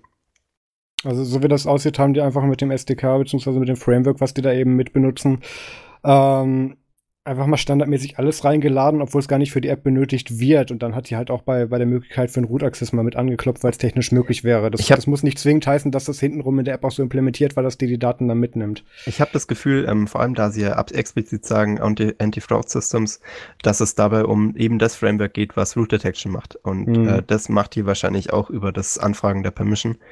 Ähm, mal gucken. Also kommt halt, die haben da ja wie jede Android-App mittlerweile 8,5 Millionen SDKs reinkompiliert mhm. äh, und da gehen halt auch manche Sachen schief. Äh, vor allem die Facebook-App ist ja dafür bekannt, vor allem auf Android, dass sie überflüssig groß und äh, voll mit Scheiße ist im Endeffekt bis unter das Dach. Äh, und da fällt es dann wahrscheinlich nicht auf, wenn, äh, wenn dann halt noch dieses Anti-Fraud-SDK ab und zu mal aus Versehen ähm, Root Permissions anfragt. Aber ich fand, ich fand die Story an sich einfach schön und symbolisch, ähm, weil, wer weiß, ich meine, vielleicht haben manche Leute Facebook dann auch Root Access gegeben. Who knows? Es ist auf jeden Fall äh, interessant. Mal gucken, wann die nächsten großen App-Anbieter äh, Root Access anfragen. Aber hoffen wir mal, dass das nicht nochmal passiert. Egal. Zu weiteren, äh, zu weiteren lustigen Neuigkeiten. Ja, ähm, das habe ich tatsächlich mit reingenommen, weil wir da ein paar Mal schon drüber gesprochen haben. Max, es gibt wieder einen Call for Testing, über den ich eigentlich heute einen Artikel schreiben wollte, aber das, das muss noch ein paar Tage warten. Und zwar für einen Snap von Trackmania Nations Forever. Also Trackmania ist ja ein, ein Rennen- bzw. Geschicklichkeitsspiel. Ja. Und, und mit ähm, diesen Autos, die man nur mit Pfeiltasten steuern muss. Genau das Art von Rennspiel, wo ich noch klarkomme mit. Genau, also nicht zu sehr überfordert sein von der Steuerung, sondern okay, ich habe hier drei Tasten, das kriege ich ungefähr hin. Ähm, und, und der Catch dabei, vier, Entschuldigung, warte mal. Ah ja, stimmt, ja, hast du auch. Noch. Rückwärts, genau. Ja, äh, und zurücksetzen. Je nach. Aber da wird schon kompliziert bei. Das, das Besondere bei diesem Snap ist, dass der ähm, also völlig confined läuft und dass der innerhalb dieses Snaps eine äh, mit Wine diese Windows-Version davon installiert. Also das ist ein Spiel mit Wine, was jetzt dann in dem Das finde ich super interessant. ja, das hattest du ja schon öfters. Und, und das ja. ist, muss man hier dazu sagen, ähm, Trackmania Nations Forever ist, ist äh, frei zu packagen, also das darf man tatsächlich. Und was dieser Snap macht, äh, Warum nicht zu packagen, sondern nicht zu packagen, sondern zu verteilen. Und der Snap geht hin und sagt, hier, ich habe jetzt hier meine speziell angepasste Wine-Umgebung und in der Wine-Umgebung rufe ich jetzt den Downloader, den, den Download von dem Trackmania-Installer auf und tue den dann in meinem, ähm, in meinem Container installieren. Also, also das ist wieder heißt, ähnlich wie mhm. diese ZFS-Geschichte. Also es wird aber nicht äh, sozusagen geschippt mit dem Teil. Es wird nicht halt prepackaged, sondern du lädst dir einen Installer runter, einen Downloader-Installer runter, der sich das dann in, der das in dem Snap macht. Also der ich finde das total bescheuert. Nicht. Warum? Nee, ich meine, äh, ich verstehe, warum man es so macht, äh, wegen, wegen der rechtlichen äh, Gespaltenheit, aber der Fakt, dass das äh, in so vielen Fällen ja irgendwie die einzige Möglichkeit ist, das, äh, das rechtlich sicher zu machen, das, das ist dumm. Naja. Also auch als sie das damals nicht. gemacht haben mit dem Kernel-Modul bei Ubuntu, das halt nicht prepackaged war, aber dass du dann irgendwie äh, nachladen konntest oder. Ja, was du dann live erst gebaut hast. Ja, ja, oder also das, sorry, das ist einfach Krampf. Also ich weiß nicht, das, das klingt für mich nach einer absolut kaputten Rechtslage. Ja, schon, aber ist doch schön, dass wir das jetzt nee, nee, ich hinbekommen Ich finde es gut, dass das geht. Ich meine, es ist natürlich äh, bei Snaps auch relativ easy so zu implementieren, dass man es halt im Nachhinein noch reinlädt. Ist mhm. aber natürlich, ähm, klar, also ich meine, du hast natürlich immer noch die Confinement-Vorteile. Ja. Tipp ich mal. Und das, das, das Besondere ist, ist, hier vor allem auch, dass es ist ja nicht so, dass du einfach sagst, okay, auf deinem stinknormalen System, du hast Wein installiert und lädst jetzt den Installer runter und dann wird das schon laufen. Nee, du kannst ja, oder das heißt, du kannst, du musst ja je nach Applikation bei Wein zig Haufen an Anpassungen machen, damit das überhaupt richtig so funktioniert. Ja. Und das ist halt alles out of the box in dem Snap eben schon so eingestellt. Das heißt, der kommt, egal auf welcher Distribution du dir dann, dann eben, Hauptsache sagt Snap die Support, die das Ding installierst, wird die so laufen. Ähm, und da sind dann auch wieder die richtigen Plugs drin und die richtigen Libraries, damit da dann eben mit Nvidia und AMD GPUs das richtig funktioniert. Intel iGPUs sind auch unterstützt und ähm, deswegen gibt es jetzt eben diesen Call for Testing, wo dann eben nach weiteren Usern eben geguckt wird, ob das dann alles so funktioniert, auch auf euren bestimmten System, beziehungsweise auf euren äh, individuellen System mit euren Hardware-Konfigurationen, damit man da eben gucken kann, dass man das so wirklich für alle so funktional bereitstellen kann. Und das ist das natürlich ja cool. mehr ein Proof of Concept, weil jetzt kann man dann wirklich hingehen und sagen, um, vorausgesetzt, es gibt die Lizenz natürlich her oder es ist rechtlich möglich, dass man dann jetzt eben wirklich dann Windows-Applikationen dann eben in, in, in einen Snap packt, der dann die dann mit Wine ausführt. Und ähm, das nee. ist ja das nächste, das, das kommt ja prepackaged Windows-Applikation unter Linux am nächsten. Ja, also ich, ich habe das Gefühl, ähm, ich meine, man hatte ja prepackaged äh, mit Wine schon in verschiedenster Form. Also ich meine, mhm. Teamspeak, äh, TeamViewer macht das heute ja immer noch so. Ähm, ja. Und äh, da ist es schon relativ schön gelöst. Bei TeamViewer regt es ja auch keinen auf, dass die endlos viele Permissions haben, äh, weil es ja TeamViewer. Mhm. Ne? Und äh, aber ich, äh, mein Problem immer, wenn ich Wine auf meinem System installiere, ist, dass es halt schon eine krasse Angriffsfläche ist. Ähm, ja. Also du kannst eben über Wine auch Viren einfangen, äh, ganz klar.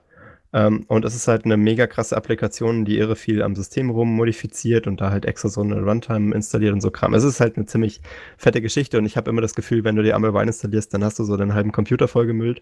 Halt ja, aber selbst so das hast du ja jetzt hier nicht, weil, du, genau. weil, weil Wine ja nur in diesem äh, Snap-Container also, lebt. Das ist in meinen Augen das beste Environment für Wine, weil es ist schön abgesperrt in, in, seinem, in seinem Confinement drin. Du kannst ähm, ihm genau das vorwerfen, was er braucht.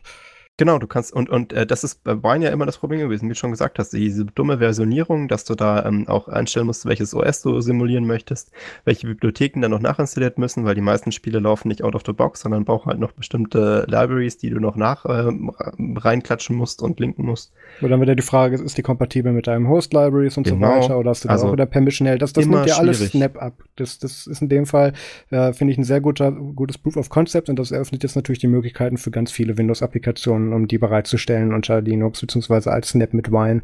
Ähm, also da bin ich gespannt, was wir da bald noch sehen werden. Es gibt ja viele, ähm, viele, viele, ähm, viele Sachen, die man da jetzt wirklich auch im privaten Umfeld snappen könnte. Also ich, ich habe schon viele Spiele-DVDs noch hier rumliegen, die ich gerne so snappen würde, aber die kannst du natürlich nicht verteilen, weil die Hersteller damit nicht einverstanden sind. Genau.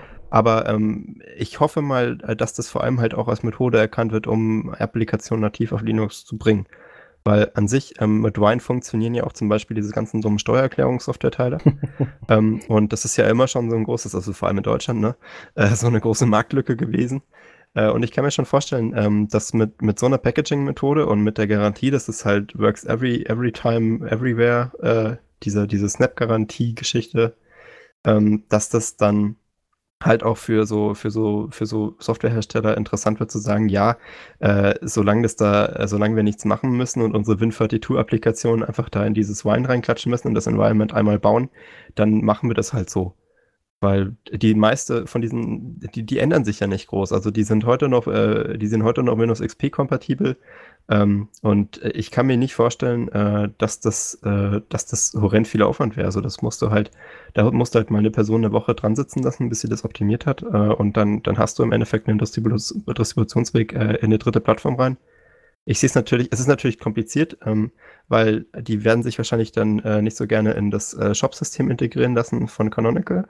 Da gibt es ja mittlerweile auch so ein Buy-Dings, aber ich tippe mal, dass sie das nicht machen werden wollen. Da musst du dann halt über die Webseite den Key kaufen und dann den Key eingeben, wenn das, äh, wenn das Netz startet oder so. Also das wird noch ein bisschen komplizierter. Aber ansonsten kann ich mir das gut vorstellen. Mhm. Nee, finde ich gut und ich bin gespannt, welche Snaps wir dann da bald noch sehen werden an neuen Applikationen. Let's make Steuersoftware happen. Ja, das, das, das Thema möchte ich eigentlich gar nicht ansteuern. Also wer, wer was, zu Steuer, wer was zu Steuersoftware hören möchte, der, der kann sich mal die letzten zehn Folgen der Freakshow anhören. Ähm, der, der Punkt ist, ähm, was du dann eben halt auch rechtlich tatsächlich in diesem Winesnap nicht hättest, ist diese Revisionssicherheit. Weil das ist ganz speziell definiert und das muss, diese Anforderung muss ja auch die Steuersoftware erfüllen, damit du sie so auch dann geltend machen kannst. Und ähm, das ist so oh. nicht gegeben. Okay. Deswegen, also das ist, das ist, das wäre ein technischer Workaround natürlich, aber. Warum ähm, hättest du da keine Revisionssicherheit? Da gibt's, ich, da gibt's irgendwo einen super Artikel zu, ich, ich verlinke den nachher noch. Okay. Ähm, aber dann, dann lass doch mal zu Events kommen und äh, die, da hat diesmal der Max eins rausgesucht. Ja, ich, äh, ich bin ja ähm, großer Fan von RSS-Feeds und ich habe mittlerweile auch den von Wiki, Wikimedia abonniert mhm. äh, und darüber erfahren, dass demnächst äh, die Wikimedia in Kapstadt stattfindet.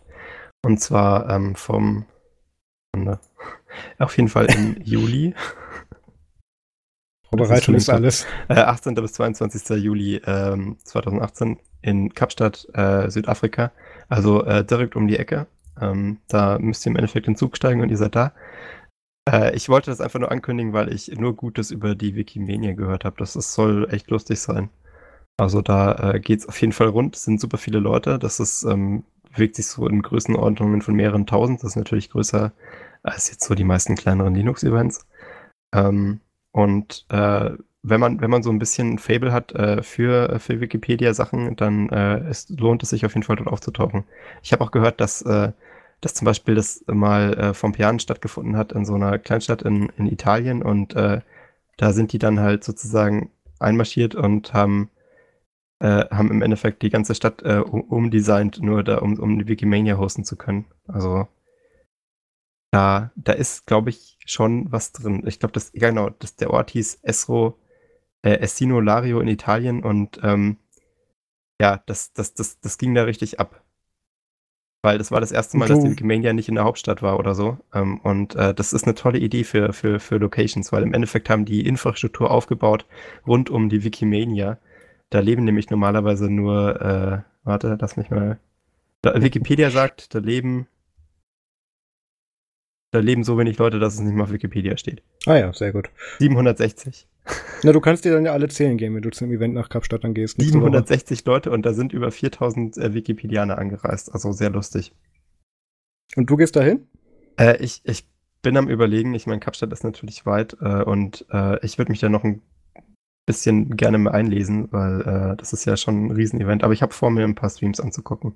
Ach so. Also wie das Typische, ne? Ich kann es aber, äh, also ich, ich kann mir gut vorstellen, dass äh, ich, ich wollte das auch anbringen, weil ich finde, das ist eine tolle Idee. Äh, so größere Events in kleinere Städte verlegen, finde ich super lustig. Weil die Stadt in Italien, die hatte eigentlich nur Vorteile von gehabt. Die haben äh, Glasfaser bekommen, äh, Reparaturarbeiten überall in der Stadt, ähm, äh, Hotels äh, haben da extra wieder aufgemacht für und das war halt eine tolle Infrastrukturmaßnahme. Äh, und ich finde, also vor allem ich meine, die Wikimania ist halt schon ein größeres Open Source Event, aber wenn du dir mal so vorstellst, so eine kleine Ubocon in einem Kaff abfeiern, wo eh nur 200, 300 Leute wohnen, da macht man dann halt schon mal über 50 Prozent der Bevölkerung aus, wenn man da ist. Ist irgendwie, irgendwie cool. Ich meine, du hast natürlich auch ein paar Nachteile, weil das mit dem Zug meistens nicht so leicht erreichen, zu erreichen ist, aber an sich äh, schon eine lustige Idee. Weil ich glaube, das ist da, da, hilft man ja auch den Leuten vor Ort und äh, schafft Ja, den, denen hilft das ganz viel, wenn das Event dann vorbei ist und die Infrastruktur dann zurückgebaut wird, beziehungsweise verfällt. Also die Glasfaser ist noch da. Ja, gut. Da, da, da überlege ich es mir gleich zweimal, ob ich. Leuchtet da auch noch jemand durch? Ja, äh, soweit ich weiß, äh, geht es denen noch ganz gut. Also okay. das, das soll geholfen haben. Ich meine, vor allem so Kleinstädte in Italien, da geht es ja meistens dann äh, schnell bergab. Äh, und ich glaube, da kann man mit so einem Event schon viel bewegen. Hm. Machen sie seitdem nicht mehr, aber an sich, äh, warum nicht nochmal, ne? Ähm, bleiben wir bei Events, die viel bewegen ähm, und kommen zum WTF der Woche. Äh, das ist wieder so ein bisschen symbolisch für, für den ähm, Für die Zukunft. Ja, und, und für das, was wir hier in Deutschland nicht haben mit, äh, oh Gott, oh Gott, sie nehmen uns unser Bargeld weg. Äh, es ist anscheinend jetzt bald, oder es wird sehr bald möglich sein, dass man Straßenmusiker in London mit äh, einer App, also quasi dann Kontakt und, und äh, bargeldlos bezahlen kann ähm, wo wir hier immer noch darum kämpfen, mit, wenn man mal mit Kreditkarte zahlen möchte. Ähm, Wie darf man sich das vorstellen? Also es ist so, dass es gibt eine. Der Link ist bei ähm, mir kaputt. Es bei mir nicht. Ah, ähm, okay. Ja. Es, es gibt ein Unternehmen beziehungsweise einen mobilen Bezahldienst namens iZettel, der im Prinzip ähm, eine, eine App ist, wo man Ach, das dann. Das ist Schwedisch, okay. Das ist was Neues von Apple. Nein, es ist schwedische. Zettel. ja.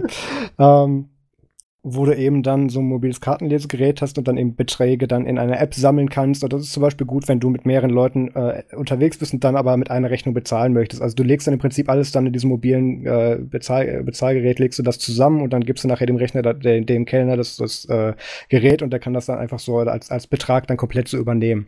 Und ähm, Also da ist, aber ein voreingestellter Betrag sozusagen drauf. Also der, nee, der, du, was weiß ich, du zahlst, du, du hast jetzt dafür 2 Euro deinen dein, dein Kakao da getrunken und ich hatte wieder meinen Radler und meine drei Kaffee und bin dann für 7 Euro dabei und dann tust du in diese App dann diese 2 bis 3 Euro schmeißen und ich meine Ach so. 8 bis 10 Euro. okay. Und dann übergeben wir dann so dem Kellner. Der kann sich das dann so aus dieser App dann beziehungsweise aus dem Gerät dann rausnehmen. Das jetzt sehr vereinfacht. Da gibt es noch mehrere, mehrere äh, Mod- Modis, mit denen man da arbeiten kann. Und da ist es jetzt so, dass du mit diesem Gerät dann anscheinend demnächst dann auch zu Straßenmusikern hingehen kannst und einfach dann äh, entweder per, per NFC über die App dann dem dann ein paar Cent oder einen Euro geben kannst. Oder was machen die da drüben? Ah ja, das ehemalige Vereinigte Königreich dann mit Pounds bezahlen kannst. Oder eben ähm, dann mit äh, einfach per App dann drahtlos das rüberschieben kannst. Und das, das finde ich tatsächlich schon recht interessant, weil in, in Deutschland brauchst du ja erstmal ähm, ach Gott, wie hieß das? Wir haben das ja vor Jahren mal mit einer gemeinnützigen Organisation auch in Baden-Baden gemacht. Wir brauchten da ganz viele super tolle Sachen für, äh, äh, also wenn wir irgendwie Spenden auf der Straße gesammelt haben, da brauchten wir ganz viele Genehmigungen und äh, das geht, da musstest du dir auch so eine Lizenz im Prinzip für zulegen und äh, das klingt jetzt hier nach diesem Artikel so, als ob das jetzt in London dann einfach so geht. Also ich kann mir schon vorstellen, dass man in London wahrscheinlich auch eine Lizenz braucht, um Straßenmusiker zu sein. Also zumindest ist es in München so. Da das muss man das sich schon, aber in, bewerben. in München steht ja dann ja auch noch direkt das Finanzamt dahinter und sagt, wir hätten gerne unsere 3% davon oder so. Kann ich mir, also das ist nämlich, äh, was ich, äh, was ich mir gut vorstellen kann. Also viele Straßenmusikanten, also kommt drauf an. Ich glaube, in München kann man auch ganz gut davon leben, äh, wenn man halt einen guten Stellplatz hat. Also irgendwie so einen Marienplatz oder so, da Mhm. geht sicher was. Ähm, aber also wenn du jetzt halt eher, also die, die Stellplätze sind auch meistens nur in der Innenstadt, weil das ja die lukrativen sind. Ansonsten die Straßenmusikanten, die stehen halt dann irgendwo in der Ecke. Aber ähm, also ich kann mir vorstellen, dass das halt viele Musikanten jetzt vielleicht auch eher nicht so geil finden, weil, also wenn man das hier machen würde, weil du dann ja im Endeffekt einen, äh, einen Beleg hast äh, für diese Spende. Äh, und ähm, ich kann mir vorstellen, dass man da halt dann auch Probleme bekommt mit dem Finanzamt, wenn da irgendwie Lücken drin sind oder Sachen verschwunden gehen oder man das nicht nachweisen kann. Also hat äh, Vor- und Nachteile, weil ich meine, das ist ja eigentlich das Schöne am Straßenmusikanten-Dasein, dass du das alles halt in Cash bekommst, ne? Ja, Keine aber ich, das, das laut Artikel ist das Verkaufsargument jetzt, Passanten können dem Musiker dann über kontaktlos, kontaktlos fähige Karten oder per Smartphone mit NFC den vorgegebenen Betrag zukommen, zukommen lassen, ohne dass die Künstler ihre Darbietung unterbrechen müssen. Und wer spenden, wer mehr spenden will, bezahlt einfach mehrfach. Aber ey, warum müssen die die Darbietung unterbrechen? Dafür gibt's doch diesen Hut. Ja, das, das, eben, aber das Die machen das ja einfach wieder- falsch in die UK, die haben keine Ahnung. Na, die hören dann jedes Mal auf. Einer- Die, die bleiben einfach stehen für zwei Minuten, nachdem sie Geld bekommen haben, weil das genau das ist, was das diese Spende bewirken sollte. Naja, so viel zum kontaktlosen Bezahlen in London. Aber ich weiß Ähm, nicht, das ist schon ein schwaches Verkaufsargument. Also es ich hätte mir gedacht, Es, es wird sich garantiert durchsetzen da drüben, weil das ist ja auch Fortschritt. ist das, also für den Straßenmusikanten, ich weiß nicht, ob sich das lohnt. Das, das kann dann auch die, was weiß ich, Panflötengruppe, die dann mit 20 Leuten da die Fußgängerzone besetzt und blockiert, dann natürlich aber auch sich lohnen, zum Beispiel. Oder was ich. Glaubst du, wenn- dass die wenn- Leute generell mehr zahlen? Weil ich habe Wenn das ich Gefühl, als, ich wollte gerade sagen, wenn ich als Tourist gerade in London bin, bin ich ja nächste Woche gerade wieder, äh, oder nächstes Wochenende. Und da schleppe ich ja so gut wie kein Cash mit mir rum, sondern habe da sowieso, also mache ich ja auch nicht. Ich habe dann nur meine Kreditkarte beziehungsweise meine anderen Bezahl-Apps eben mit dabei. Ähm, das, das schadet denen bestimmt nicht, wenn sie das auch anbieten. Also hast du das Gefühl, also du, äh, wie ist das jetzt eigentlich? Wer stellt den Betrag ein? Stellst du den auf deiner persönlichen App ein, immer 2 Euro, oder stellst, stellt das der, ähm, der Straßenmusikant ein? Du kannst beides machen. Im Beispiel des Straßenmusikanten kannst du aber wahrscheinlich in der App selber vorgeben, was du dem geben möchtest und gibst dann nur noch seinen, Kurz, seinen Kurzcode dafür ein oder seinen NFC-Tag. Und dann kannst Mhm. du sich das, äh, beziehungsweise dann schickst du dem das rüber. Okay. Naja. Ja. Also äh, gibt es halt Transaktionsgebühren, weil soweit ich es verstanden habe, gehört das ja bei Pay äh, PayPal, die Firma, die das macht. Ja, dann bestimmt. Ja. Mal schauen, also äh, kommt halt drauf an. Äh, ich ich, ich meine, natürlich als Straßenmusikant hat man wahrscheinlich den Vorteil, dass äh, die Leute nicht erst nach dem Geld kramen müssen. Ne? Mhm. Und ähm, man weiß ja von Online-Shops, dass Leute generell mehr zahlen, wenn sie das Geld nicht mehr wirklich in der Hand haben. Also jetzt wie bei Kleingeld oder so. Ja. Ähm, weil da ist ja dann die, die, die Abstraktion zum Geld ein bisschen stärker und dann gibt man meistens ja auch mehr. Also bin gespannt, wie sich das dann in der Praxis auswirkt. Naja. Das stimmt. Okay. So viel zu Musik und Film und Gesang. Genau, da kommen wir dann direkt zu MFG Musikfilm Game Tip. Max, äh, du empfiehlst keinen YouTube-Kanal diese Woche? Nein, äh, ich habe mir gedacht, ähm, ja, man muss ja, man muss ja auch mal durchwechseln und diese Woche gab es einen guten Anlass. Ähm, ich hoffe, äh, alle, die, die Fans sind von Arrested Development, haben äh, natürlich schon die fünfte Staffel geguckt, denn die ist ja vor, also ich meine vor Ewigkeiten, die ist vor, vor zwei Tagen online gegangen. Äh, Google mal eben die Serie. Ach, Kinders. Also Arrested Development ähm, hat, jetzt, hat jetzt eine neue Staffel bekommen von Netflix äh, ähm, und die war echt lustig. Äh, kann ich nur empfehlen, die neue Staffel, Staffel 5, ähm, hatte sehr viel Unterhaltungspotenzial, hat in meinen Augen auch äh, kaum nachgelassen im Vergleich. Äh, das äh, Storytelling ist immer noch wunderschön komplex äh, mit vielen Storysträngen, die halt ineinander greifen. Ich hatte aber das Gefühl, dass es so ein bisschen eine, ein Season Break war. Und ich hoffe, dass da noch ein bisschen was nachkommt, weil manche Stränge wurden auch noch nicht aufgewickelt. Aber es ist, es ist auf jeden Fall sehenswert. Und für die da draußen, die noch nicht Arrested Development geguckt haben, schämt euch und holt das nach. Denn das ist in meinen Augen die, die beste Comedy-Serie, die man sich so antun kann. Also das ist ein 20 Minuten Folgen ähm, Serie und die, die ist von vorne bis hinten einfach super cool. Also man muss wirklich bei jeder Folge hundertprozentig aufpassen, weil ähm, es, es, ist eine Kombination aus vielen Wortwitzen und äh, sehr viel ähm, so Situationshumor.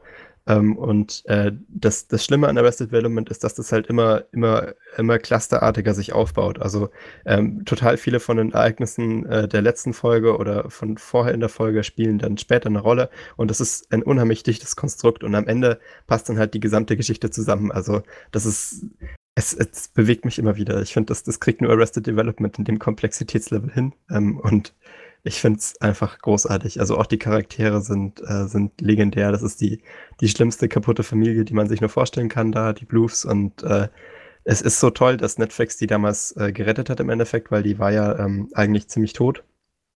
Ähm, und sie haben sie dann wiederbelebt und äh, äh, es, es lohnt sich. Also Arrested Development, wer es noch nicht geguckt hat, das, äh, das regt die Lachmuskeln schon auf einem ganz anderen Level an. Und jetzt gibt es endlich eine neue Staffel. Also hat, hat, sich die Warterei doch gelohnt. Ich hoffe auch, dass es weitergeht, weil das darf einfach nicht sterben. Schön. Was kannst du denn empfehlen, Marius? Ja, es ist, es ist eigentlich könntest du es schon vorstellen. Ähm, ich habe. Folge 6 bin ich auch noch nicht. Westworld Staffel 2 geschaut. Folge 6. Ähm, ab wann können wir denn hier mal anfangen zu spoilern? Also ich finde, ähm, also es gibt ja verschiedene Ansätze an Spoiler-Ethik. In meinen Augen ist es okay, also äh, man darf allerfrühestens darüber reden, sobald die komplette Staffel ausgestrahlt wurde. Ähm, weil äh, das dann auch den Leuten die Möglichkeit gibt, ähm, die sozusagen nachbingen. Es gibt ja Leute, die warten diesen Wochenzyklus ab und kaufen sich dann die komplette Staffel irgendwo und schauen die nach. Ähm, das muss man den Leuten auf jeden Fall gönnen. Und äh, ich habe so das Gefühl, ähm, vor allem bei den großen popkulturell wichtigen Geschichten, sowas wie Westworld, Game of Thrones, so die Kategorie, ähm, da ist es dann schon ein bisschen früher okay zu spoilern. Also ich finde zum Beispiel auch jetzt über die Red Wedding reden bei, bei Game of Thrones ist, ist okay. Äh, ist, hätte man auch in meinen Augen machen können, so nach, nach ein bis zwei Monaten, nachdem die Folge da draußen war. Mhm. Also ich würde sagen, in ein bis zwei Monaten ähm, kann man drüber reden. Aber das okay. ist wirklich persönlich abhängig. Es gibt auch viele Leute, die da immer noch beleidigt sein werden. Man muss es halt klar kennzeichnen. Na gut, dann machen wir das dann. Was ich mir außerdem noch angeschaut habe, ist die äh, Teile 1 zu 2 äh, von Now You See Me. Ähm, das ist, warte mal, wie heißt das Ding denn im Deutschen? Ähm, ähm die, äh, oh Gott. Waren das die fünf Reiter oder sowas? Warte ja, mal. irgendwie sowas. Ja, aber ich glaube, so hieß der nicht. Warte mal. Ähm, dim, dim, dim. Die Unfassbaren. Ja, genau, so ein Genau. Ähm, Diese Übersetzungen immer. Genau. Ähm, gibt's, äh, habe ich mir den, äh, gibt's den zweiten Teil mittlerweile auch auf Netflix und der Teil 3 ist für 2019 angekündigt, der wird auch auf jeden Fall kommen. Und da, muss ich sagen, das finde ich schon sehr unterhaltsam. Das ist so, ist so genau die richtige Länge, bevor das zu trashig wird, aber das ich Es ist schon echt den, trashig, muss man Ja, aber, aber, aber trotzdem auch, auch sehr gut gemacht, finde ich. Es geht da ja um so, um, um so Magier äh, und ähm, die die machen halt äh, so Trickshows und äh, so total unmögliche magische Kunststücke. Und also meine, meine Erwartung an den Film mit Magiern ist ja eigentlich immer, dass man den Trick so ein bisschen aufklärt. Und bei manchen Tricks Das ist das der Fall. auch. Ja, aber es gibt auch Tricks in, äh, in äh, Now You See Me, die einfach gar nicht aufgeklärt werden, die dann einfach doch, so dargestellt natürlich. werden wie echte Magie. Ähm, Also ja, so, so, ein, so ein paar Zwischenfüller Ja, tatsächlich, ja. ja. Aber so die, die Hauptacts, um die es dann auch bis zum Finale dann eben dieser Build-Up eben ist, der, der wird dann, die werden schon erklärt. Jedenfalls, da fühle ich mich sehr unterhalten und Teil 3 kommt 2019, mehr wollte ich gar nicht sagen. Und äh, was ich noch sagen wollte, ich finde, äh, Teil 2 ist ein riesiges Plothole. Also die Motivation von, ich kann es leider nicht spoilern, weil sonst macht man sich den ersten Teil kaputt, aber der, der große Reveal vom ersten Teil macht in meinen Augen den zweiten Teil kaputt. Aber es ist, es ist echt unterhaltsam. Also für einen trashigen Film ist das schon ziemlich lustig. ja, ich, ich kann da auch nichts mehr zu sagen, ohne zu spoilern. Es ist wirklich schwer, ja. Ja, aber ich find's gut. Aber dann sind wir ja für die Woche schon wieder durch. Ähm, Feedback und Themenvorschläge und alles Mögliche bitte wie immer ähm, über nerdsum.de slash telegram im Telegram-Chat oder über unsere E-Mail podcast.nerdsum.de und ähm, ja, müssen wir gleich mal gucken. Da sind wir tatsächlich dieses Mal in, in unter eineinhalb Stunden durchgekommen. Ja, das äh, hängt halt stark äh, von, von der Qualität der äh, Experten ab.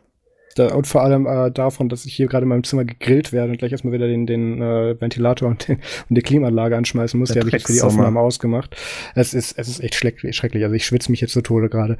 Ähm, ja, ich, ich ach, ab und zu, ab, äh, apropos, wie wird denn am Wochenende das Wetter in London?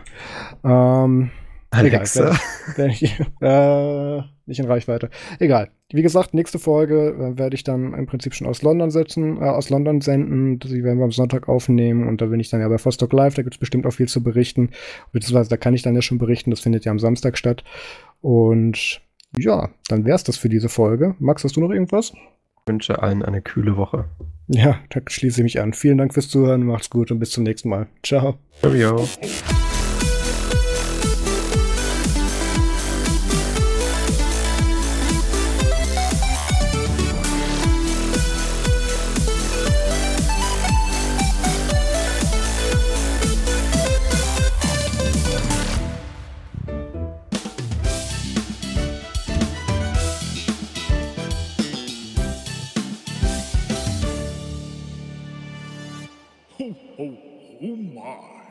Oh, das ist, Ah, Gott, oh Gott. Ja, warte mal. Ich muss erstmal diesen Ventilator wieder anmachen. Wir hätten inzwischen auch noch die Tür aufmachen sollen. Das wäre wahrscheinlich besser gewesen. So. Stop recording, würde ich mal sagen. Ach so, ja, läuft ja noch. Okay, bis dann.